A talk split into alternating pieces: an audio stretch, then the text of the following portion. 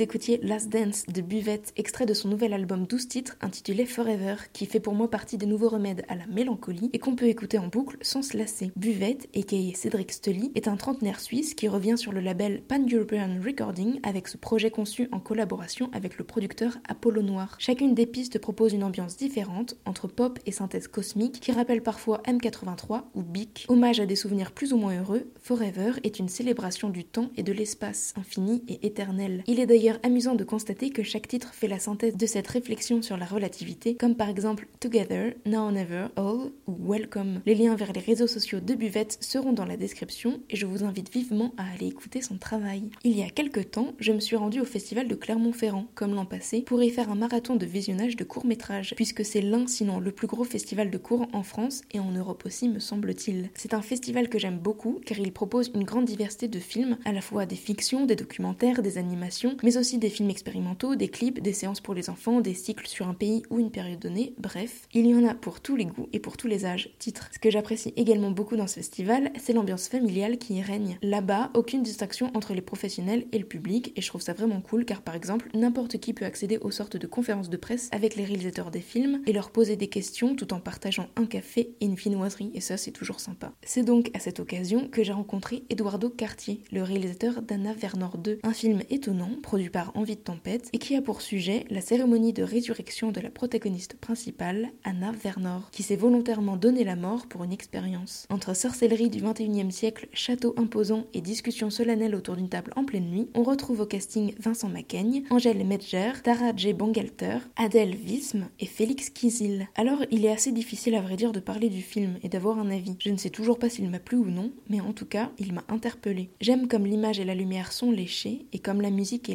lancinante et apaisante. Pour autant, l'incarnation des personnages et le ton du film me laissent toujours aussi pantoise. Eduardo Cartier a donc sûrement réussi son pari, celui de semer le doute et de surprendre le spectateur en livrant une œuvre qui ne s'apparente à rien, ou peut-être aussi au film de Caroline Poggi et Jonathan Vinel que je vous conseille de découvrir. Je vous laisse donc à présent en compagnie du réalisateur pour tenter d'en savoir davantage. Bonjour Eduardo Cartier, tu présentes Anna Vernor 2 qui est en sélection nationale à Clermont-Ferrand, produit par Envie de Tempête. Et avant d'en parler, j'aimerais qu'on revienne un peu sur ton parcours qui est atypique. Tu n'as pas fait d'école euh, de cinéma, pourtant à 22 ans tu as réalisé un clip pour Jabberwocky, Paula, avec euh, Golshifteh Farhani, et tu as réalisé plusieurs courts-métrages déjà. Est-ce que tu peux dire un mot là-dessus? Oui, alors j'ai. En effet, j'ai pas fait d'école de cinéma, j'ai fait euh, Sciences Po, donc rien à voir.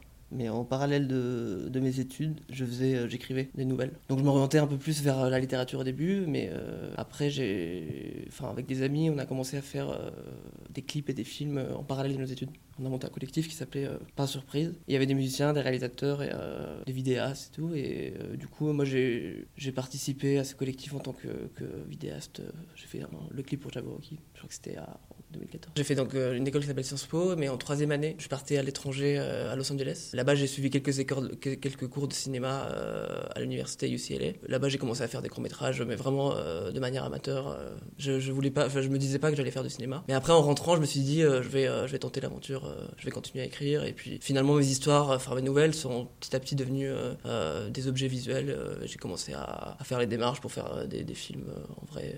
Au début, j'ai commencé par de la co-réalisation. Tous mes clips, c'est en mes clips, mon clip pour Jabberwocky et puis un autre clip que j'avais fait c'était en co-réalisation et puis euh, après j'ai enfin je me suis rendu compte que je voulais faire des trucs seul euh, et j'ai écrit un court métrage euh, en finissant mes études La fille du bunker qui a été du coup que j'ai réalisé en 2015 sorti en 2016 et et, qui plusieurs sélections voilà j'ai fait plusieurs sélections au festival dans Lisbonne Palm Springs après j'ai été contacté du coup par Margot Laurier d'Envie de Tempête qui voulait savoir si j'avais d'autres projets en tête si on pouvait éventuellement collaborer et puis ça a été ce film Anna Werner et est-ce que tu peux le pitcher justement ce film? Oui, alors Anna Vernor, euh, souvent ce que je dis c'est que Anna Vernor 2 c'est la, première saga qui commence directement par le 2 et euh, c'est l'histoire euh, d'une fille qui avec son père décide de mettre en place un projet un peu particulier qui est filmer la résurrection de cette fille. Donc c'est l'histoire d'une fille qui, se suicide dans l'espoir de ressusciter et filmer sa résurrection. J'aimerais maintenant qu'on parle un peu de ton casting. Je crois que c'est Vincent McCain lui-même qui t'a contacté pour faire partie d'un de tes prochains projets, c'est ça? De mes projets futurs bah, pour celui-ci? En fait, j'ai la fille du bunker était à Lisbonne, festival Indie Lisboa. Il y avait euh, Vincent qui était là-bas. Il y a eu une rétrospective sur ses films, sur certains films qu'il avait, euh, enfin qu'il avait réalisé, puis d'autres où il jouait. Et puis il a vu mon film, La fille du bunker, et puis euh, et puis on a décidé, enfin peut-être oui un jour de faire quelque chose. Et puis le jour où j'ai écrit Anna Vernor, je lui ai présenté. je lui ai dit vas-y, quand est-ce qu'on tourne, voilà. Dans La fille du bunker, il y avait déjà Taraj Bangalter. Ouais. C'est un peu ta muse au masculin, j'ai l'impression. Bah, oui, alors euh, je l'ai rencontré, c'est vrai il y, a, longtemps, et puis c'était exactement le personnage que j'avais en tête pour le film La fille du bunker. Et en fait, j'avais euh, ouais, vraiment envie de. Enfin, vu que c'était. Euh, on avait une sorte. On a une sorte de. de on se comprend très bien, euh, on a un peu les mêmes idées, même sur. sur parfois, ça arrive sur le tournage qu'on que on se comprenne enfin même qui comprennent des idées de mise en scène sur, enfin pendant, pendant, pendant qu'on tourne. Et euh, on a un univers très proche et tout, donc euh, sensibilité aussi assez proche. Donc euh, ouais, c'est un peu un, un double. Ouais. J'aimerais qu'on parle un peu de la justement de la mise en scène, de la direction de tes acteurs. C'est un jeu qui est assez désincarné. Quelles indications tu donnes à tes comédiens, par exemple? Que c'est que c'est très froid ou que c'est. C'est pas que c'est froid, mais t'as vraiment en fait mm. une patte à toi. Mm-hmm. Et euh, Vincent Macaigne, on l'a connu beaucoup plus euh, énergique, avec une diction tout autre. Là, on ne reconnaît pas. Quoi. Je voulais un peu aller un peu à l'opposé de ce que Vincent Macaigne pouvait faire dans d'autres films. Je voulais un peu obtenir un peu le, dark side de, Vincent Macaigne. Et vu qu'il y avait un, un côté, euh, il, y a, il y, a, un côté hyper ritualisé dans le film. En tout cas, pour cette scène qui se passe autour d'une table, c'était c'était important de bien, euh, de bien séparer les mots euh, parce que c'était vraiment, je voyais ça vraiment comme une cérémonie euh, religieuse 2000, mais plus 2020. En fait, le fait que dans le film, il y a, y a, une manière de, de raconter. en fait, les personnages, ils racontent l'histoire. Du coup, c'est, ils sont dans le récit, ils sont en train de raconter quelque chose. Et c'est pour ça, c'est pour ça que ça, ça, ça participe à, au côté désincarné que tu soulèves. Mmh. Et à propos de ton décor, alors vous avez tourné dans la région de Dax, c'est ça? Ouais principalement de nuit, en tout cas le temps de cette cérémonie justement. Dans tes autres réalisations, à chaque fois, il y a un, décor qui est quand même assez insolite, un bunker. Mm. Là, il y a une sorte de, château. Euh, même dans l'Ola, on voit une plage sur un paravent. Est-ce que tu écris aussi en fonction de lieux que tu as déjà en tête? Est-ce que ça peut t'inspirer pour, mm. pour écrire? En fait, c'est totalement dans la fille du bunker. Le, bunker euh, était pas très loin de chez mes parents. Et euh, c'est vrai que les deux films que j'ai faits, l'écriture se passe, se fait avec le décor. Donc euh, j'ai, il y a beaucoup de, enfin Nord 2, euh, je l'avais écrit sans décor, mais une fois que j'ai trouvé le décor, j'ai réécrit en fonction du décor. Euh, complètement Non, mais plein, enfin pas mal de choses se sont complètement adaptées au décor. il était question de tourner certaines parties Nord 2 dans d'autres, dans d'autres lieux, mais finalement j'ai tout resserré autour de ces châteaux et en fait j'ai écrit souvent à partir d'une idée qui, c'est une, enfin une image mentale qui me, qui me, qui, qui, me vient quand je, quand je vois un décor et quand le quand je vois le décor et j'imagine quelque chose qui se passe dans ce décor, après je, quand je me dis c'est peut-être le morceau d'une histoire et après je la je l'insère dans, un, dans, un, dans, une narration. Et pour le. Ouais, évidemment, je cherche des, des, endroits un peu étranges parce que je cherche à mettre en place en fait des univers de contes. Donc, euh, je cherche un peu des, des, décors qui soient isolés, qui soient un peu dans un microcosme. Si on passe euh, devant si je passe devant un château, euh, je m'imagine un peu ce qui peut, se, enfin, ce qui peut se passer dans ce château. je cherche des endroits un peu anormaux. Et ce décor-là a été euh, facile ou difficile à trouver? Alors, euh, mon père, il se balade beaucoup en, moto, il voyage, et en fait, il est passé devant ce, château. Et puis après, il m'a dit Ah, j'ai trouvé une maison qui pourrait être bien pour ton film. Euh. Et du coup, je suis allé le voir, et en fait, en effet, c'était très bien. Ouais. Du coup, c'est mon, mon, père, mon père qui a trouvé le, château. Ouais. D'accord.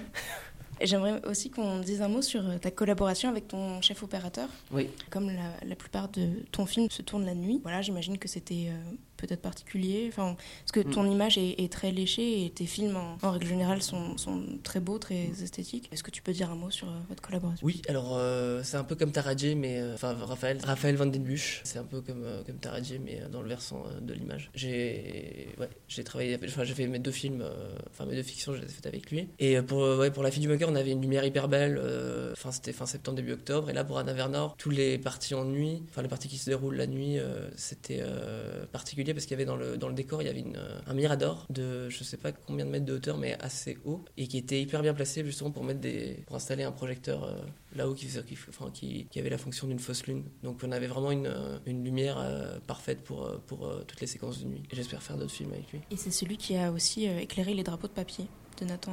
Oui, c'est ça. Oui, c'est ça. Ok. Une dernière question pour conclure. Est-ce que des, des, cinéastes ou alors des, des œuvres, peut-être euh, des contes, ont pu t'inspirer euh, pour ces films-là ou pour les, les, prochains? Moi, en voyant celui-ci, j'ai pensé euh, un peu à l'univers aussi de Caroline Poggi et Jonathan Vinel ou même au film de Yann Gonzalez. Je ne mhm. sais pas si ça te parle ou si t'en as d'autres euh, Oui, ça me parle. Après, j'ai plus des, des références un peu plus datées. Euh, j'étais un grand fan d'Edgar Allan Poe euh, quand je lisais ses histoires à lui il y a 10 ans. Et j'avais vraiment envie d'écrire une histoire qui se passe vraiment dans un château un peu sombre, un peu à sa, manière. Mais dans le cinéma actuel, mes, mes, mes, préférences, c'est vraiment Quentin Dupieux, Perret Jaco aussi, j'aime bien. Quentin Dupieux et tout, c'est pas trop le truc. Moi aussi, on voit quand même un univers un peu décalé. Un peu décalé, ouais, ouais. Quentin Dupieux. Puis le dernier est quand même beaucoup plus ouais. aussi. Ouais, Quentin Dupieux, c'est vraiment ma référence. Mais sinon, vraiment, il y a un artiste enfin, qui fait des. En musique, c'est Ariel Pink euh, que, j'aime beaucoup.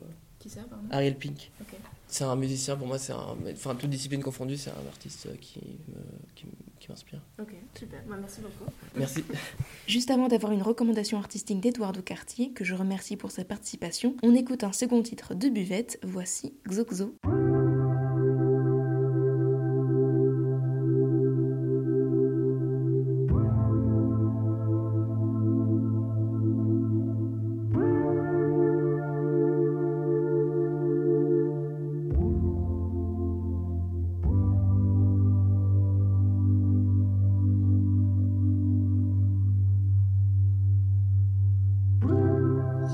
city.